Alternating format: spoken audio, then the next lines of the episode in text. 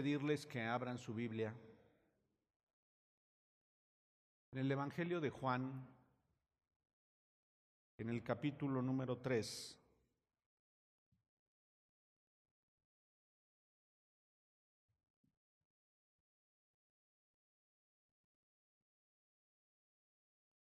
Y del verso 6 al verso 7, Juan 3, 6, 6 y 7. El ser humano solo puede reproducir la vida humana, pero la vida espiritual nace del Espíritu, del Espíritu Santo, dice la nueva traducción viviente. Así que no te preocupes cuando digo, tienen que nacer de nuevo. Voy a volver a repetir esta porción y yo les voy a pedir que si están tomando nota, lo están siguiendo ahí en su Biblia, lo lean ahí conmigo. El ser humano no puede reproducir el ser humano solo puede reproducir la vida humana, pero la vida espiritual nace del Espíritu Santo. Son palabras de Jesús y son palabras que debiéramos tener, debiéramos entender primero y tener muy claro en nuestra vida qué estaba diciendo Jesús con esta declaración. el ser humano solo puede reproducir la vida humana. Hace unas semanas hablábamos de las batallas, ¿se acuerdan que hablábamos de las batallas? ¿Cómo enfrentar las batallas? Que las batallas muchas veces se llevaban a cabo, el, terreno en el que se llevaban a cabo era esencialmente nuestra mente y que ahí luchábamos con muchas cosas. ¿Sí recuerdan que eso fue parte de lo que hablamos hace unos días? Eh, y en parte vamos a ver eh, este tema en relación a las batallas, pero la vida no solamente son batallas, sino también son decisiones. En la vida estamos tomando decisiones. Y hay algunas para algunas decisiones para las en las que tenemos tiempo para analizar y llegar a la conclusión de lo que haremos. ¿Están de acuerdo conmigo? Hay algunas en las que sí hay tiempo.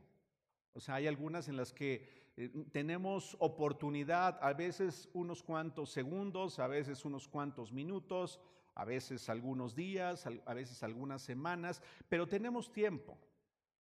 Ahora, no siempre. Lo ideal es que tuviéramos tiempo para meditar bien y para pensar bien. Lo que he observado en mi propia vida y en la vida de otros, que en ocasiones cuando hay tiempo, eh, casi siempre recurrimos a nuestros recursos eh, pasados. ¿Cómo se llama eso? Experiencia. Casi siempre tomamos de la experiencia o tomamos del conocimiento previo, pero generalmente lo centramos mucho o lo filtramos en función de las vivencias o experiencias que hemos tenido. Y hay ocasiones que ni siquiera meditamos, simplemente actuamos respondemos frente a una situación. O sea, porque estamos demasiado o muy entrenados para resolver las situaciones de la vida humanamente. No sé si les ha pasado como a mí que pues estás entrenado por muchos años, o sea, todo tu ser está entrenado para responder una mala noticia y responde uno como siempre ha respondido. Y generalmente no es diciendo, ay, gracias Dios porque estás conmigo, sino empiezo a preocuparme, empiezo a, ver y, si pasa esto y si pasa aquello y, empieza la aflicción. ¿Y por qué? Porque estoy muy entrenado, o sea, estoy sobreentrenado a veces.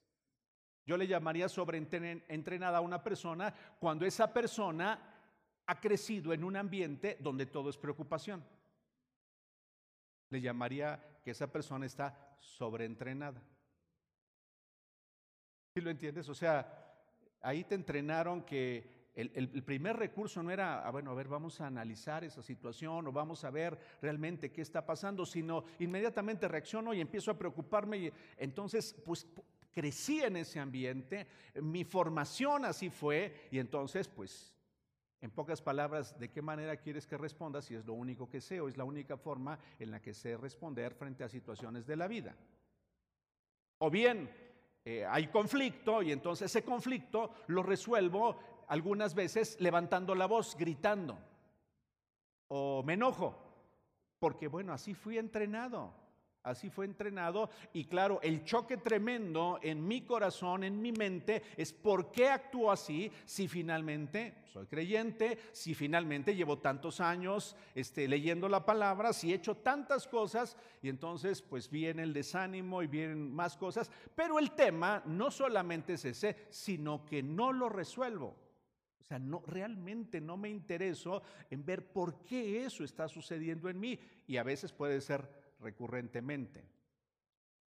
Eh, pienso inclusive, eh, no sé si se han percatado, no todas las personas nos caen bien. Si se han percatado de eso, que no todas las personas nos caen bien, o es al único que le pasa. Hay veces que hay actitudes y generalmente me he dado cuenta que muchas veces no me gustan las personas que se parecen mucho a mí. No sé si se han percatado de eso, así como que hay ciertos detalles que no me gustan porque la persona pues es directa o y eso no me gusta porque pues, yo quisiera ser quien habla siempre o quien da su opinión siempre. Entonces, las personas tratamos de resolverlo. No, no, no, mejor, mejor ni tenemos relación, ¿eh? mejor, entre más lejos, mejor. Lo resolvemos en el terreno humano. No lo, resolvemos generalmente desde la perspectiva de Dios. Díganmelo si no, los que somos papás y han pasado los años, el conflicto más fuerte a veces, no siempre, pero la mayoría de las veces, se da con aquel hijo perdónenme la expresión, que nos brinca. Ah, pero ¿por qué? ¿Por qué quieres que lo haga así? ¿O por qué tiene que ser de esa manera? Entonces eso nos incomoda y entonces, bueno, no, pues si dependes de mí, ¿qué crees? Te quito el domingo. Algunos, te quito el coche, vete con cuidado porque te quito el coche.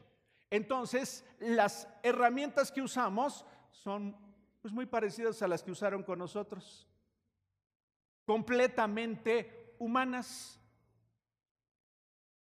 No nos metemos, no nos vamos al terreno de Dios, porque Dios tiene sus formas para resolver los temas de la vida o para enfrentar las situaciones de la vida. Entonces, no pierdan de vista de esto. El ser humano solo puede reproducir la vida humana. Que no te sorprenda, ¿eh? Que no te sorprendan tus reacciones. Que no te sorprenda porque a veces te preocupas demasiado. Que no te sorprenda porque a veces en lugar de tener una respuesta amable, tienes una respuesta áspera. Que no te sorprenda porque a veces has tomado un equivocado para resolver algo que tendrías que resolverlo desde otra perspectiva. Que no te sorprenda. Porque así hemos sido entrenados. Es más, nuestra naturaleza, o sea, con la que nacemos, ya viene equipada con eso. Entonces, aquí está diciendo Jesús, pero la vida espiritual nace del Espíritu Santo. La vida espiritual tuya y mía nace del Espíritu Santo. Y, y empieza, para que a todos nos quede claro, empieza, estaba diciendo Jesús, cuando se nace de nuevo. ¿Qué significa esto? Cuando reconozco a Dios, ¿sí? Cuando digo, Dios, no puedo ir en la vida sin tu ayuda. Cuando reconozco, me puedo equivocar o me he equivocado y necesito tu ayuda para que mi vida cambie. Me arrepiento de la vida que he llevado. Entonces, en ese momento, esto es un detalle muy, muy importante, en ese momento, cuando uno dispone su vida, algunas veces se ha llamado creer en Jesús y aceptarlo como Señor y Salvador de tu vida. En ese momento el Espíritu de Dios viene a morar en los seres humanos, en nosotros, en aquellas personas que le dijimos, Dios te necesito como Señor y Salvador de mi vida. No los veo muy contentos de que eso haya sucedido. Es un, es un gran paso. Porque entonces significa, estabas muerto para Dios en tu relación con Él y ahora estás teniendo vida. Entonces la vida de Dios está en nosotros. ¿Cuál vida? El Espíritu Santo de Dios ha venido a nosotros. Y entonces por eso, dice Pablo, le puedes llamar a Dios papá. Si tú no has dado ese paso, no hay forma de que Él te escuche. O sea, puedes hablarle y puedes decir y, rezar el Padre Nuestro y lo que tú quieras. Pero no se está conectando tu espíritu con el Espíritu de Dios. Por eso hay tanta frustración a veces, porque lo hago desde el punto de vista humano. Hay veces que las personas piensan o podemos llegar a pensar que por repetir el Padre Nuestro, Dios nos está escuchando. Y sabes, yo lo que he observado en la Biblia y a lo largo del tiempo, que Dios responde por su misericordia a las personas, mas no porque se estén conectando con Él. No está habiendo comunicación entre esa persona que habla o que se expresa hacia Dios y Dios que está escuchando. Dios en su misericordia actúa. Es en su gracia. Pero la persona no tiene comunicación realmente con Dios. Porque esa comunicación se da a nivel del espíritu. Y a veces, entonces la pregunta es, bueno, entonces yo ya acepté a Jesús, le dije, Dios, hubo un momento impresionante en mi vida en que le dije, Dios te necesito, ven a mi vida. Y la pregunta es, ¿por qué no cambio? ¿Por qué sigo teniendo las mismas actitudes? ¿Por qué sigo teniendo la misma dependencia a lo que siempre he dependido? ¿Por qué? Porque estoy viviendo en la condición humana. Y mi espíritu no está creciendo, no se está fortaleciendo. Entonces, soy puedo ser un creyente de 20 años, pero con un espíritu así de pequeño. ¿Estás entendiendo? Puedo ser un cristiano o, una persona que ha leído la Biblia durante 25 años, pero seguir tratando mal a los demás. Puedo ser, un creyente de muchos años y puedo conocer versículos de la Biblia, pero sin embargo seguir teniendo la misma preocupación en la vida que la que tenía sin Dios. Porque mi espíritu es muy pequeño. O sea, la parte espiritual mía no ha crecido.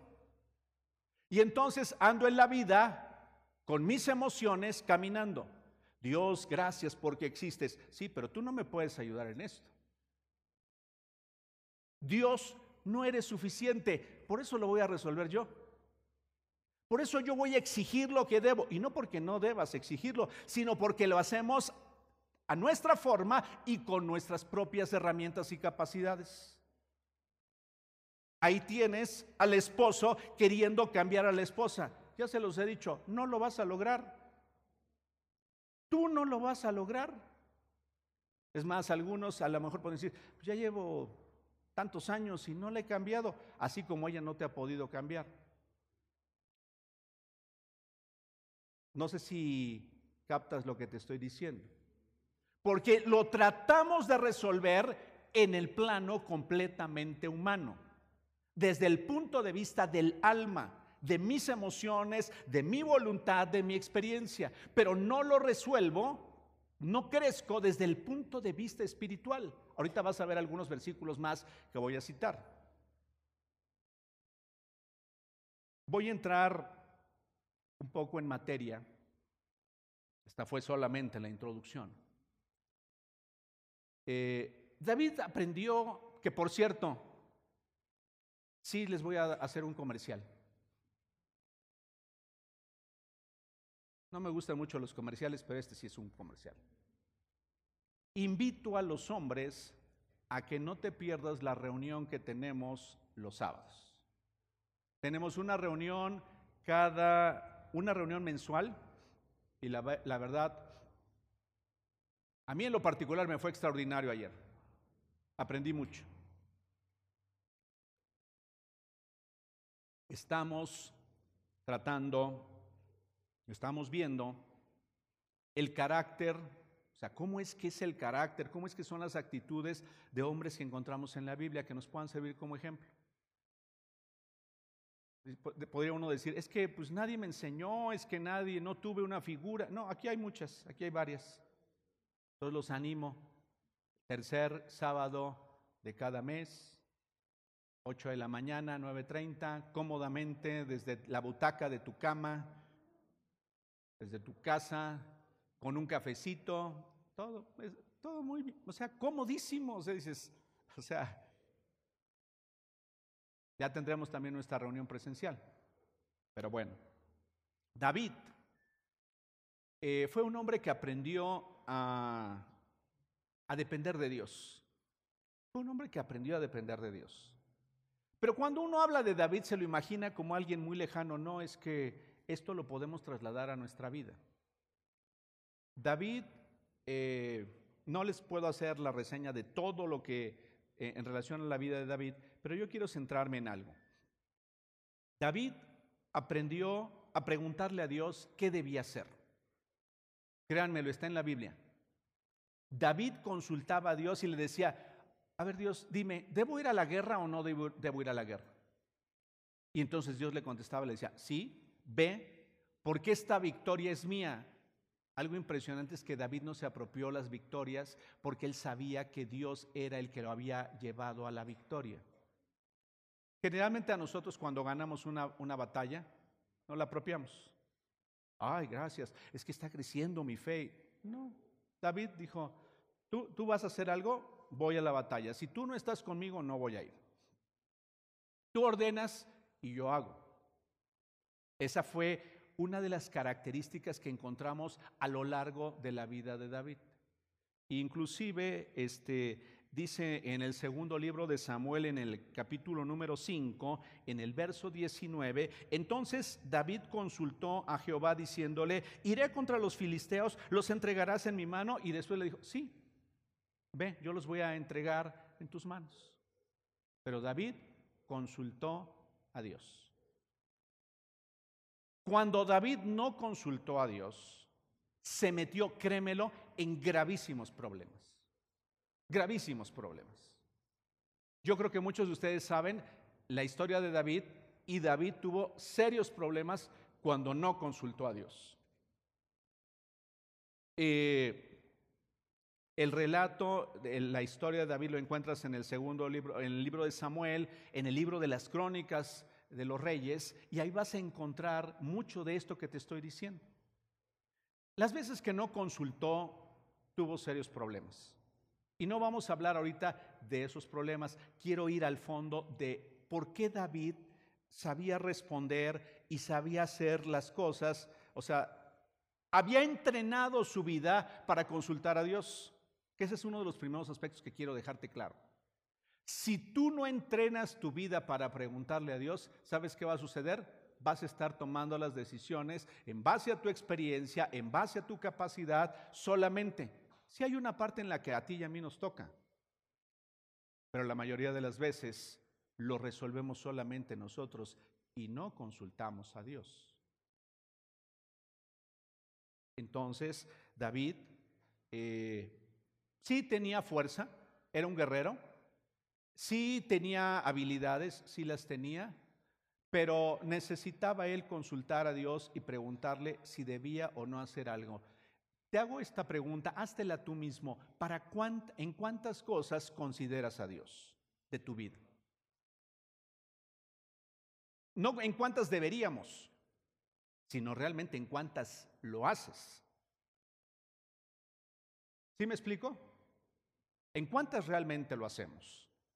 Y siendo honestos, este, decimos, bueno, pues ayúdame Señor. Ya, no lo consulté, simplemente expresé algo y me fui me fui en el tobogán hasta abajo. O sea, realmente no lo consulté. Ahora, hay un evento en la vida de David que es de llamar la atención y que está en el segundo libro de Samuel, en el capítulo número 21 y en el verso 15 al 17. Eh, otro aspecto importante es que David sabía cómo hacer las cosas. O sea, no era desconocido para él cómo tenía que enfrentarse. como guerrero sabía. ¿Están de acuerdo conmigo? Pues conforme fue pasando el tiempo, fue agarrando habilidad y pues además era el rey. No podía quedarse atrás, sino que luchaba este, contra sus enemigos. Pero en esta ocasión en la que les estoy citando, dice la Biblia, una vez más los filisteos estaban en guerra contra Israel. Y cuando David y sus hombres estaban en lo más reñido de la pelea, a David se le acabaron las fuerzas y se quedó exhausto. ¿Saben qué es lo notorio de, o, lo que llama la atención de esta ocasión de David? No registra que David le haya preguntado a Dios.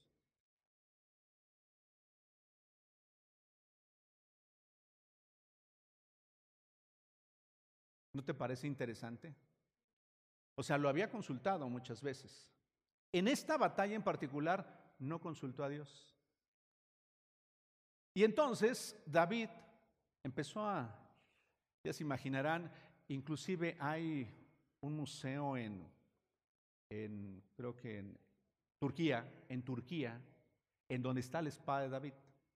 La que dicen es la espada de David, ¿no? Es una, una espada gigante. O sea, no era cualquier espada, ¿no? Y entonces pues ya se imaginan a David dándole durísimo por todos lados. Y...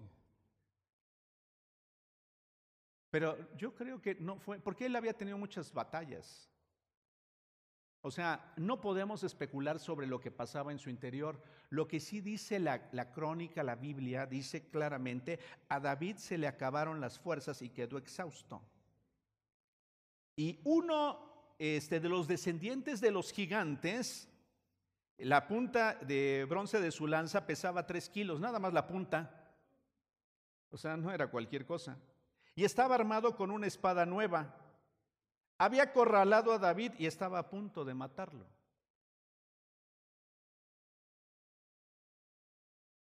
David había enfrentado muchas batallas, pero esta batalla no la iba a ganar como siempre la había ganado. ¿Sí estás entendiendo? O sea, no la iba a ganar como la había ganado. O sea, no iba a vencer de la misma forma. Y entonces cuando ya estaba acorralado, cuando ya estaban a punto de ejecutarse al rey, llegó un hombre de su equipo, de sus guerreros, que se llama Abisai. Seguramente tú lo has leído en algún momento. Y entonces Abisai lucha eh, por él y entonces él vence al gigante. En esta ocasión, él no era el que iba a vencer al gigante, era otro quien vino a su, en su ayuda, quien lo apoyó en el momento en el que estaba pasando por esa situación adversa en su vida. ¿Te has sentido cansada alguna vez?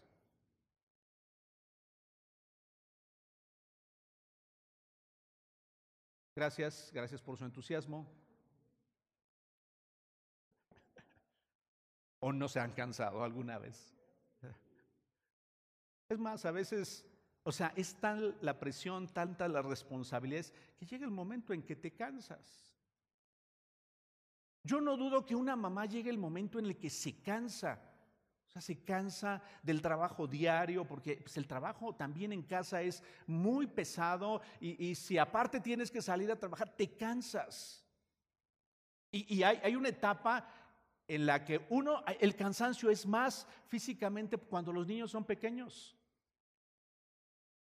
Y si la otra parte no ayuda, pues peor te cansas, ¿no? O sea, eh, un hombre se cansa también eh, al estar expuesto a las responsabilidades que tiene. Las personas nos cansamos, es más, déjenme decirles, a veces nos cansamos de la misma vida, de la, de la trayectoria de la vida. Nos cansamos cuando, ay, ya me dolió acá, ay, ya me dolió acá, ay, no, ahora me duele acá, ay, ahora creo que me duele acá. Nos cansamos de eso. Nos cansa un conflicto familiar, nos cansa. No sé si han percatado de eso. O sea, o nos cansa una situación en la que no tenemos la respuesta, nos sentimos cansados. David estaba cansado. Es, más, a veces llega a haber situaciones en el matrimonio en el que las personas, alguna de las dos, llega a sentirse cansada por el otro. Y no en mal plan, simple y sencillamente no nos entendemos, no hay algo que no está funcionando entre nosotros. ¿Y sabes qué sucede habitualmente en el plano humano? Una persona jala por un lado y la otra por el otro y se acabó. ¿Y sabes qué va a suceder en esas vidas? Van a volver a repetir lo mismo y no lo he visto una vez, lo he visto muchas veces en donde eso no fue la solución. Simplemente, simplemente lo trasladé de escenario. Y por eso puedes ver a personas una relación de pareja, otra relación de pareja, otra más y otra más. Y el tema es que es cansado. Nosotros las personas llegamos a cansar a los demás. Es cierto, ¿no? O sea, hay veces que los hijos se sienten cansados de los padres. Porque, los, porque ya no aguantan esa presión y, qué va a suceder. Yo he visto a hijos desmoronarse producto de qué hago con mi mamá. No entiende las cosas. No comprende realmente lo que está pasando. ¿Qué hago? ¿Le dejo en el desamparo? ¿Qué hago? Entonces esa hija o ese hijo está cansado por esa relación. El tema, el tema es cómo, lo, cómo enfrentamos esas situaciones. Porque nuestro sentido común y el alto valor que a veces se tiene en la vida, dices, no la puedo echar a la calle o no lo puedo echar a la calle. Y, es de muchas formas, ¿eh? O sea, las personas, hay veces que, ¿cómo cansan los jefes? Perdón si tú eres jefe, no sé. ¿Cómo cansan los jefes? Y no hablo solamente del jefe de la casa, sino el jefe en el trabajo. ¿Cómo cansa?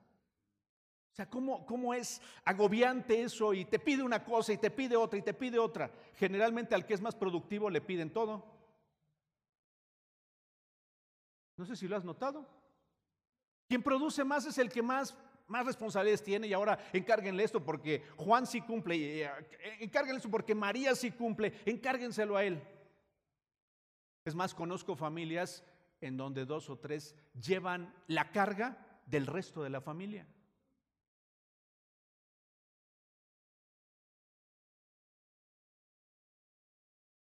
Aún no va a sonarte muy espiritual, pero a veces entre creyentes nos cansamos.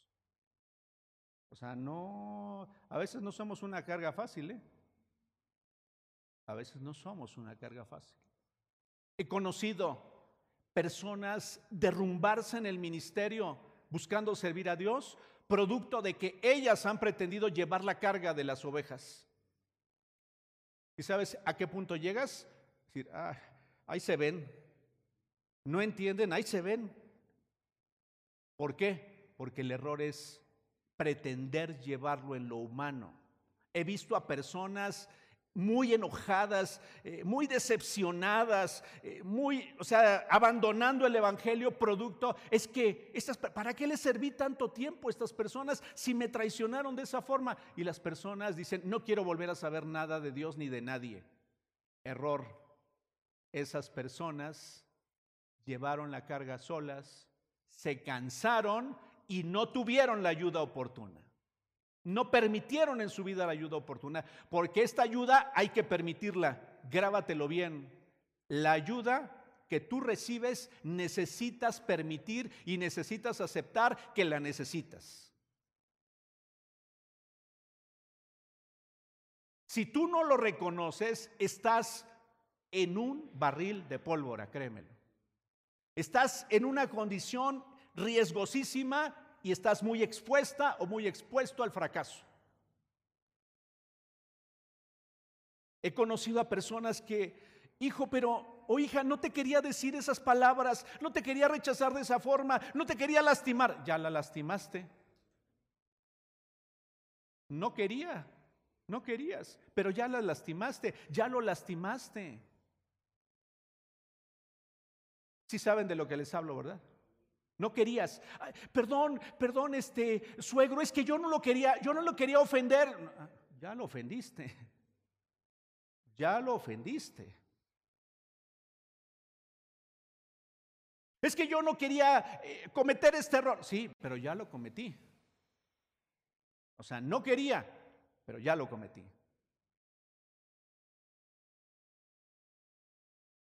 Vayan conmigo, bueno, se los voy a decir. En segunda de Corintios eh, 10.4, en la nueva versión internacional, Pablo dice, las armas con las que luchamos no son del mundo, o sea, no son naturales, sino que tienen el poder divino para derribar fortalezas. O sea, y cuando habla Pablo de eso, habla de herramientas, de una herramienta espiritual que Él tiene para nosotros. Y se los voy a decir de una vez, esa ayuda, ese avisaí que tuvo David para poder resolver ese momento de crisis en su vida, hoy para nosotros es el Espíritu Santo. es el Espíritu Santo. Si tú, o sea, porque a veces sabes qué, ha sucedido, vemos al Espíritu Santo como algo extraño, como algo místico, como algo en lo que ni siquiera quisiera involucrarme. Es más, mejor ni me hablen del Espíritu Santo, porque el Espíritu Santo actúa en los santos, en los que ya no se equivocan. Falso, completamente falso. ¿Sabes por qué un hombre y una mujer necesita la ayuda del Espíritu Santo? Por toda la fragilidad que hay en nuestra vida. El Espíritu Santo viene a alumbrar en aquel, aquel corazón eh, torcido y cambiado y resentido y amargado. Es ahí donde el Espíritu Santo va a obrar en un corazón frustrado. Eh, eh, ¿Cómo decirles? Incapaz de enfrentar las situaciones de la vida. Débil, esa es la palabra es ahí donde se requiere la ayuda del Espíritu Santo. Y sabes que se planteó durante un tiempo en el caminar del cristianismo que el Espíritu Santo era exclusivo para aquellos que eran santos, lo cual es completamente falso. Porque el Espíritu Santo, la vida de Dios, viene al ser humano, viene a nosotros cuando lo hemos reconocido como Señor y Salvador. El problema es que no, no permitimos que nuestra vida crezca esa obra del Espíritu Santo en nosotros. Voy a volver a repetir esto.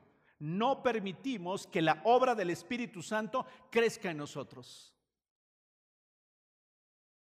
Y ahorita te voy a decir cómo es que obra la, cómo es que el Espíritu Santo obra en nosotros.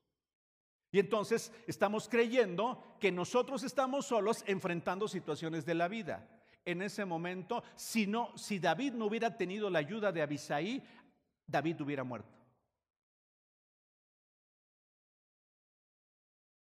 Era una, una, persona que conocía las batallas, las conocía.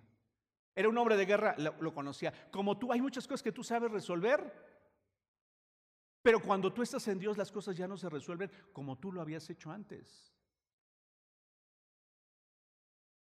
Es que me cae mal esa persona. ¿Qué hacemos? La cortamos de nuestra lista, la bloqueamos en el chat, punto. Así de fácil. No la vuelvo a ver, pero es de tu familia, no me importa, no la voy a volver a ver. Pero soy creyente y le canto a Dios, cuán grande es Dios. Y no porque sea una actitud falsa, sino porque somos seres humanos. ¿Lo estás entendiendo? Somos seres humanos. Y como seres humanos necesitamos la ayuda del Espíritu.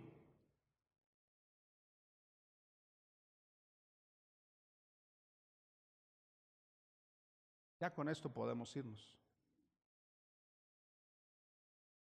Si hoy te queda claro que sola no vas a poder, que solo no vas a poder y que necesitas la ayuda del Espíritu Santo en tu vida, Hoy fue suficiente.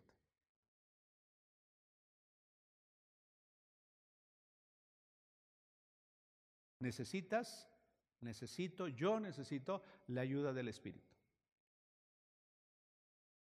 Tengo, y yo sé que algunos tienen muy clara mi edad, pero tengo casi ya 49 años de estar leyendo este libro,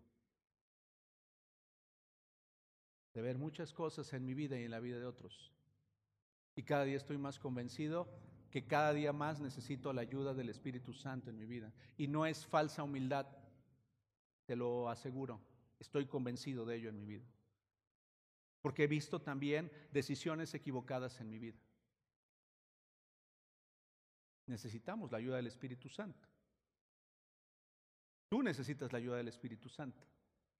Y no esperes a ser bueno o ser buena o ser perfecta para decir, ahora sí necesito la ayuda del Espíritu Santo, ahora sí Espíritu Santo ven a mi vida. No, el Espíritu Santo habita en ti. El tema cuál es? Y Pablo decía, no contristes al Espíritu Santo, el cual mora en ti. El tema es que cuando Él nos habla, apagamos esa voz que habla a nuestro interior y que nos dice lo que es correcto, lo que debemos hacer de acuerdo a lo que Él nos ha enseñado. No, no, no, no, no, no, no, a ver. ¿Cómo que voy a amar a mi enemiga? ¿Cómo que voy a amar a mi enemiga? No, no, no, no. Esto no lo voy a aceptar. Y ahí estoy callando la voz del Espíritu que me está diciendo, oye, ya no le reclames, ya no le digas. Mejor pídele al Señor. Mejor pídele a Él. Depende de Dios. Estás oyendo una conferencia y sabes qué me sucede. A veces entra por un oído y sale por otro. Sigo reclamando igual. Sin ningún cambio, sigo reclamando igual. Y escucho, porque el Espíritu Santo lo que hace es que nos guía la verdad. Así dice si tú le echas un vistazo a Juan 14 y a Juan 16, dice que Jesús, al enviar al Espíritu Santo, nos ayudaría guiándonos a la verdad. Y la verdad, ¿sabes cuál es? Tú no puedes sola, tú no puedes solo. No podemos solos recibir un diagnóstico de, o sea, delicado de un familiar que amamos, de nosotros mismos, no podemos solos. Eso nos hace desplomarnos por completo. Te lo puedo asegurar. Porque todos, sin lugar a dudas, estoy seguro que lo hemos experimentado. O sea, tú no puedes recibir en tus fuerzas el diagnóstico de una persona que amas y que quieres ver por mucho tiempo, no lo puedes recibir tú sola, no lo puedes recibir tú solo. Eso te es devastador.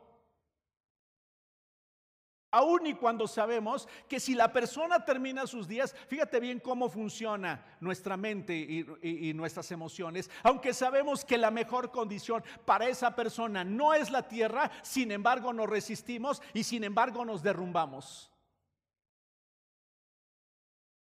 O sea, en el razonamiento humano podemos decir, sí, sí, sí, pero es que allá está mejor, sí, pero pero la realidad es que como no estoy fortalecido en el espíritu y eso no lo estoy, o sea, no estoy enfrentándolo espiritualmente, entonces eso me hace, quedo devastado.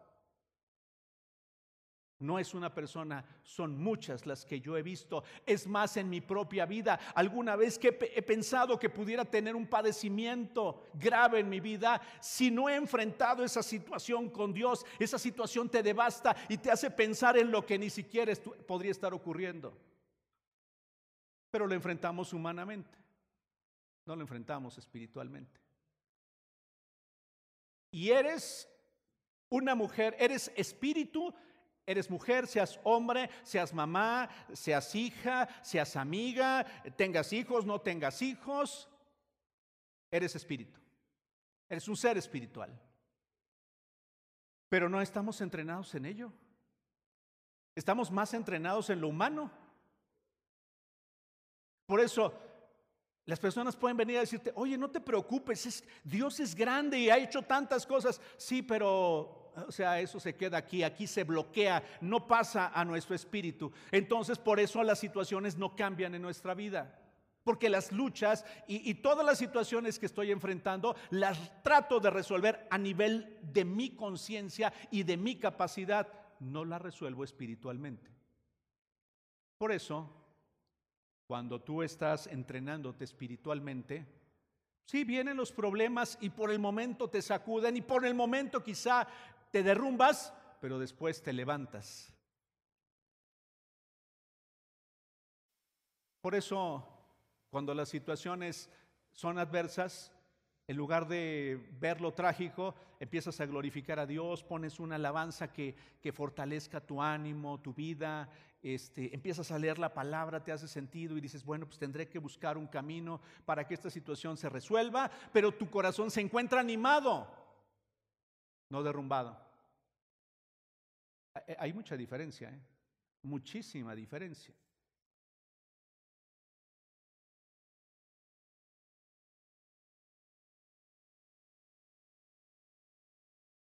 Dice Juan 14, 15 al 18. Si ustedes me aman, obedecerán mis mandamientos y yo le pediré al Padre y les dará otro consolador para que los acompañe siempre.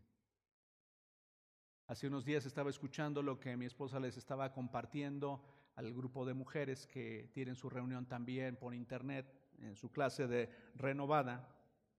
Y decía Eugenia, es que Dios está con nosotros siempre. Lo creas o no lo creas. ¿Te sientas animada o te sientas desanimada? Le hayas dicho, hoy mugres cuincle. Dios no se ha ido, ahí está.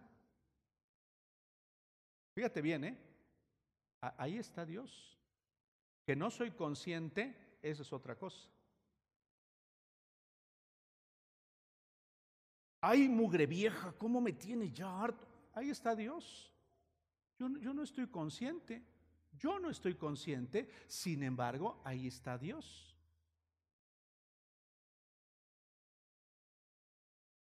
Y no es lo que yo te diga, es lo que la escritura dice. El Espíritu de verdad a quien el mundo no puede aceptar porque no lo ve ni lo conoce. ¿Sabes cuál es el problema a veces? Queremos que las personas reaccionen como nosotros debiéramos actuar cuando ellos ni lo conocen. ¿Por qué este es un inconsciente? Pues porque no lo conoce. Por muchas cosas quizá también, entre otras que no lo conoce. ¿Por qué esta gente es tan sucia que tira la basura en la calle? Pues ¿por qué? Porque no tiene conciencia. Pero ¿qué crees? Hasta los creyentes la tiran.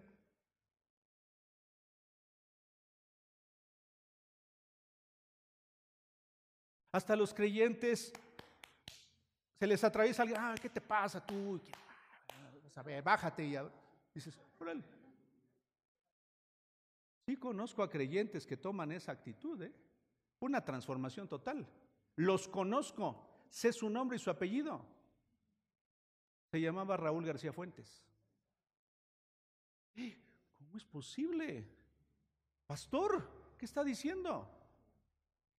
Pues tengo aquí una testigo que sabe de qué, qué calibre me las gastaba. Pero no me enorgullece, me da pena decírtelo. Sin embargo, es la realidad cuando tu espíritu no está siendo fortalecido.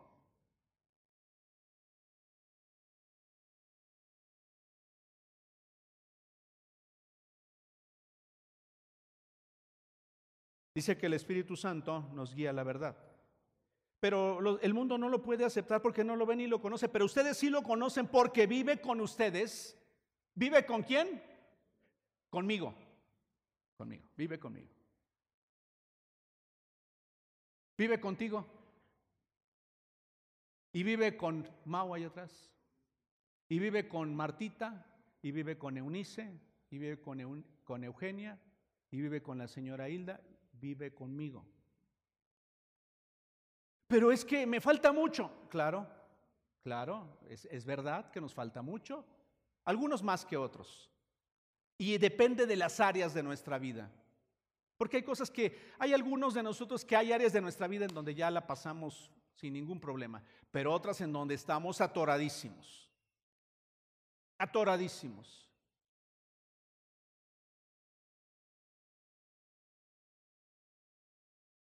Porque vive con ustedes y estará en ustedes. No los voy a dejar huérfanos. No los voy a dejar huérfanos. No los voy a dejar huérfanos.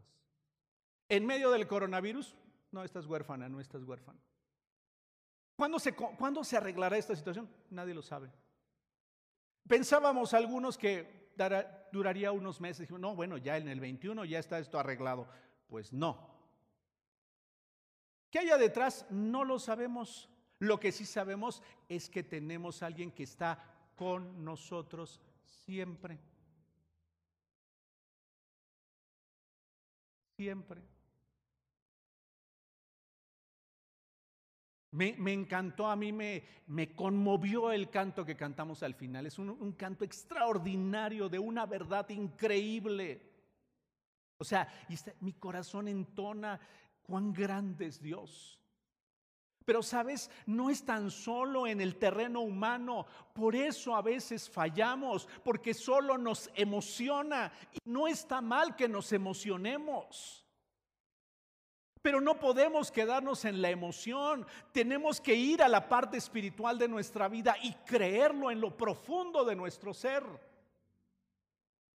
¿Y sabes cuándo te das cuenta de si Él realmente es grande? Cuando estás viendo las situaciones adversas o cuando tienes que tomar decisiones o cuando ves, Dios, cuántas cosas has hecho en mi vida. Porque sabes que he visto, Dios pudo habernos sacado, pudo haber abierto el mar rojo frente a nosotros y sin embargo seguir dudando. Pudo haber abierto el mar rojo. Pero frente a algunas situaciones decir, aquí sí no la voy a librar. Lo vi, lo vi que hizo cosas, ha hecho cosas extraordinarias, me sanó, me, me dio vida y hizo esto, hizo. Ah, aquí en esta no la va a hacer Dios. ¿Sabes por qué? Porque estoy débil espiritualmente porque estoy viendo las cosas desde el punto de vista humano. Y no porque tengamos que estar ajenos a la realidad que vivimos. Por eso, tan consciente de ello, que por eso traemos, tú traes tu cubrebocas, estamos a la distancia de vida, porque deseamos y debemos ser prudentes. Pero frente a cualquier situación, Dios es extraordinario porque Él está en ti y no solo eso está a tu lado. Y el Espíritu Santo, ¿sabes? Una de las cosas que hace, te levanta, te anima, te anima para que el tiempo que está por venir en tu vida lo, o sea, lo, lo disfrutes. No importa si tienes 80 años o lo que, la edad que tengas, para que el tiempo por venir sea el mejor en tu vida para si hay un diagnóstico pues delicado en tu vida, para enfrentarlo con entusiasmo y decir, si está en tus planes permaneceré, haré lo que tenga que hacer, pero si ya no son tus planes que quede aquí, estaré satisfecho con lo que he hecho, me encargaré de hacer lo que tengo que hacer porque quiero reunirme contigo, pero eso eso solamente se resuelve espiritualmente.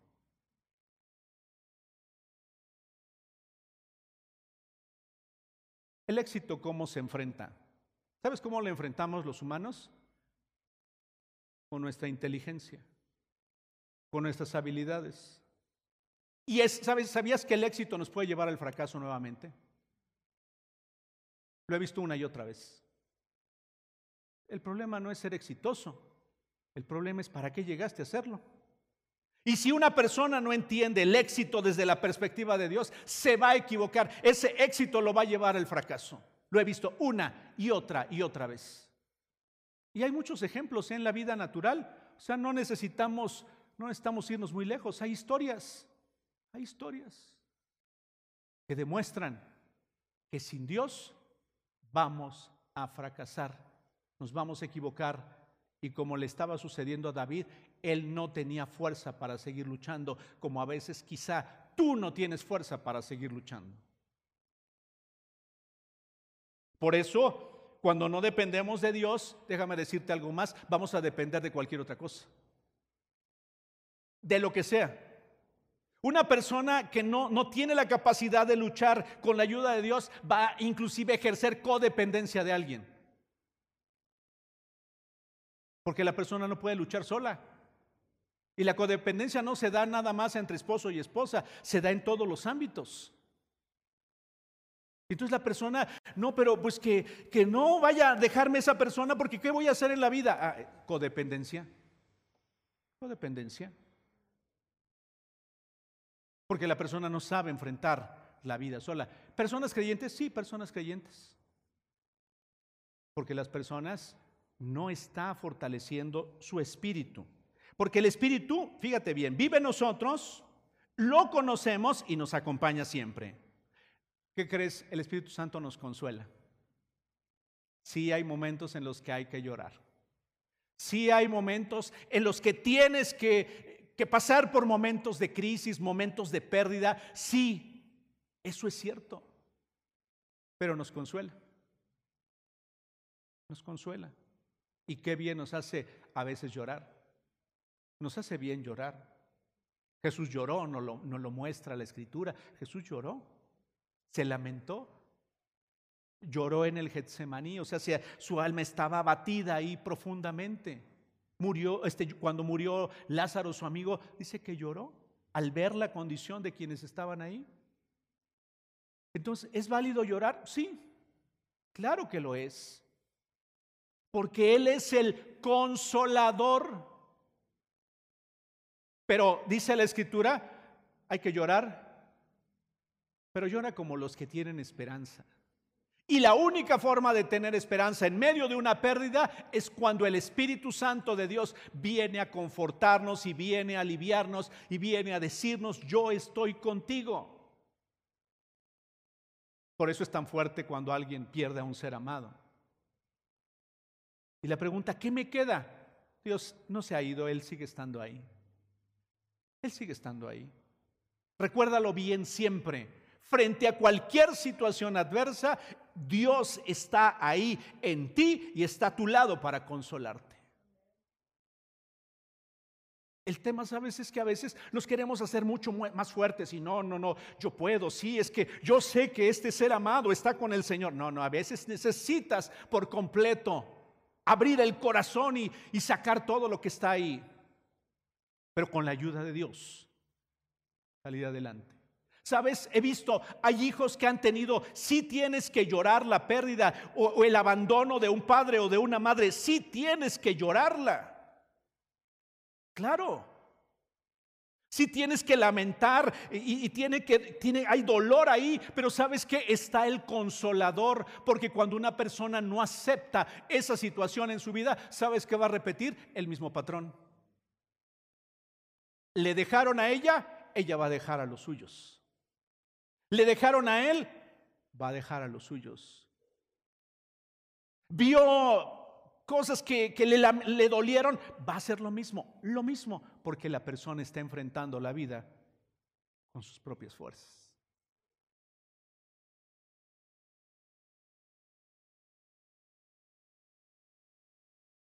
Ahí debo terminar hoy.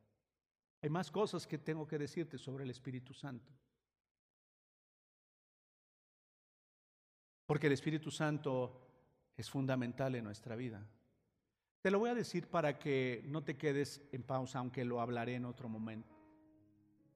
¿Cómo nos habla el Espíritu Santo? Ya está en nosotros. ¿Cómo nos habla el Espíritu Santo? El Espíritu Santo nos guía la verdad y nos enseña las cosas. Cuando tú estás dispuesta, cuando tú estás dispuesto y abres la escritura, de repente dices, wow, nunca lo había visto así, nunca lo había entendido de esta forma. Sabes, es el Espíritu Santo que mora en ti guiándote a la verdad. Por favor, cuando tú leas la escritura, cuando tú escuches una conferencia nuevamente, pídele, Dios, que por tu Espíritu Santo yo pueda comprender la verdad de lo que está ahí para mí. No solamente te dediques a escuchar por escuchar. Busca que sea el Espíritu Santo el que hable a tu corazón. Te lo aseguro, hay pasajes que puedes haberlos leído diez veces, pero de momento dices, wow, aquí estaba, aquí estaba esta porción. Ya te lo he dicho otras veces, un día me dijeron, tienes que encontrarte en la Biblia. ¿Y qué crees? Un día me encontré en la Biblia. ¿A, qué me refiero? No quiero ponerte algo que confunda tu pensamiento. Leí, mi embrión vieron tus ojos. y en tu libro estaban escritas todas aquellas cosas que fueron formadas sin faltar una sola de ellas. ¿Y sabes que yo sabía antes? Que había habido una amenaza de aborto para que yo no naciera. Que antes de mí había habido alguien que había sido abortado y que muy probablemente yo también seguiría por ese rumbo. Pero cuando yo vi eso y, el Espíritu Santo alumbró mi entendimiento, yo estaba escrito ya. ya, ya estaba en tu plan que yo naciera. Así es como te habla el Espíritu Santo.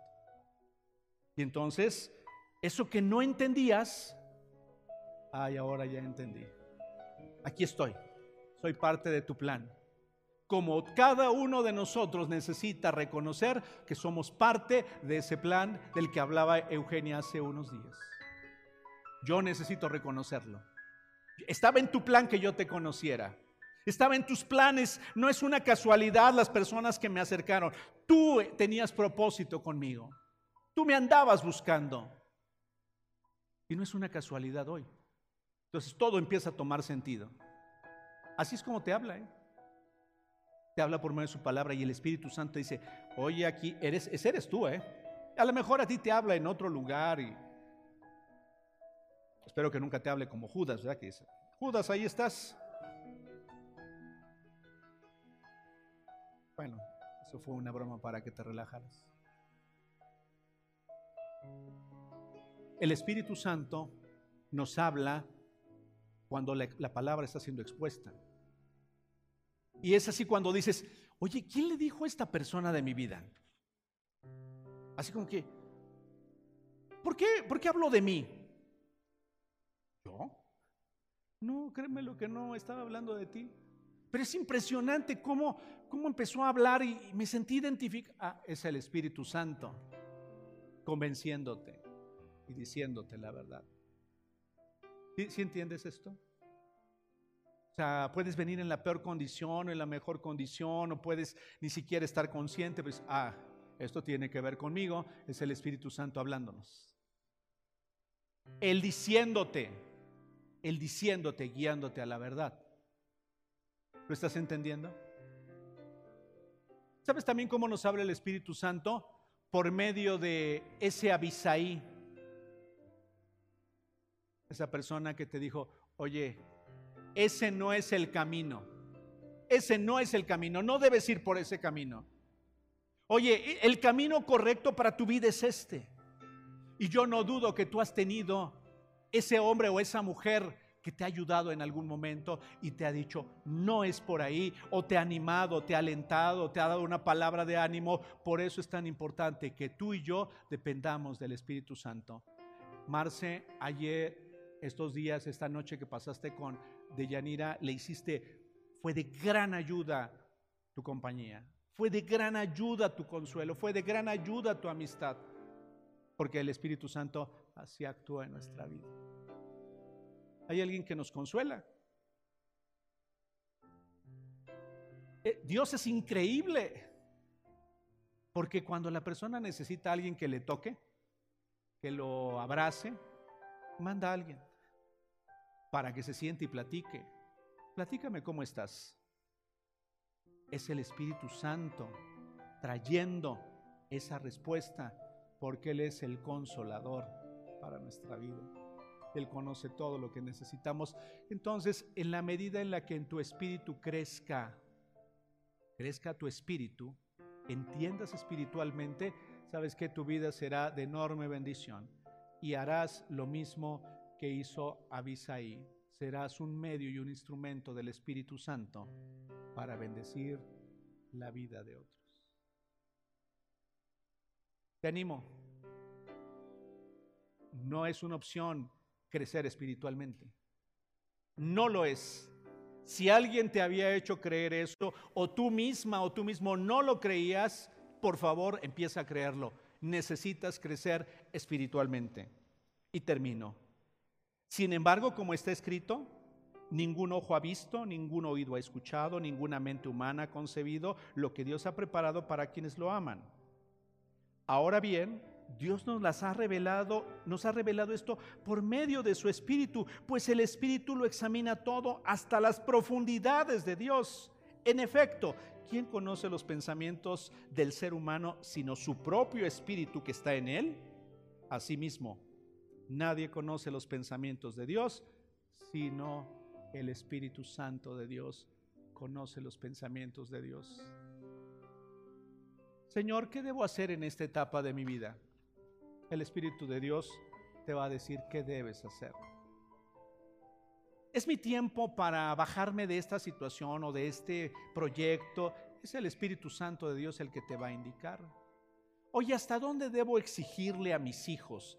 Es el Espíritu Santo el que te va a guiar. Oye, ¿hasta dónde debo ayudar económicamente en esta situación? El Espíritu Santo es el que te va a guiar. Oye, ¿por qué estoy frente a esta situación que no quisiera haberme encontrado? El Espíritu de Dios te va a ayudar y te va a decir, esto es lo que tienes que aprender. Es el Espíritu de Dios hablándonos de diferentes formas. Si hoy sales de esta conferencia diciendo, Dios, necesito la obra de tu Espíritu Santo, aumentando en mí, creciendo en mí, buscándote con todo mi corazón.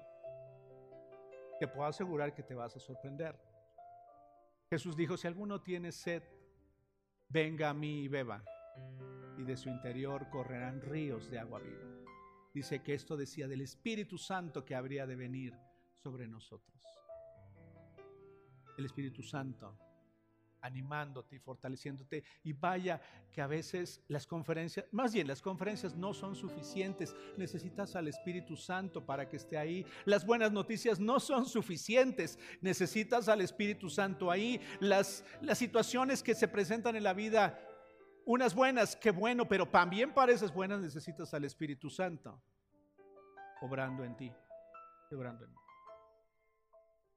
Padre, muchas gracias por la respuesta que tienes siempre a nuestra vida y a nuestra necesidad. Cada uno de nosotros sabemos qué tanto hemos dependido de ti. ¿Qué pensamientos cruzan por nuestra mente y nuestro corazón? ¿Cuántos fracasos en las decisiones que he tomado? ¿Cuántas cosas a las que no quisiera haberme enfrentado he decidido, producto de no considerarte a ti. Pero hoy la lección que me queda es reconocer que soy un ser espiritual, que soy una mujer espiritual. Hoy quiero reconocer y afirmar para mi vida que no puedo hacerlo sola, puedo hacerlo solo, necesito tu ayuda. Así como David estaba cansado. Yo también he estado cansado. Tú también quizá te has sentido cansada. Si tú te has sentido cansada, yo te animo para que ahí en donde estás, en tu lugar, por unos cuantos, por unos cuantos, un momento, le digas a Dios, Dios, Tú, sabes lo cansada que me siento. Tú sabes lo cansado que me siento.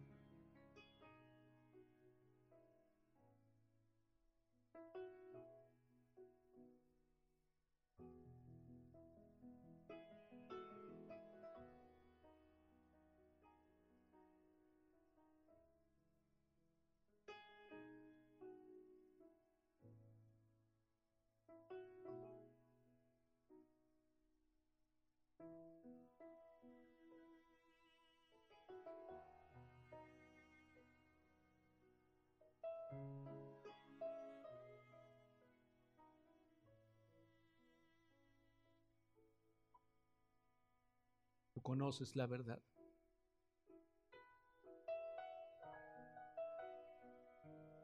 Conoces mi cansancio. Tú conoces aún que este cansancio ha dañado algunas áreas de mi vida. No solo en lo emocional, sino aún físicamente Esa pérdida me cansó y me ha cansado muchísimo.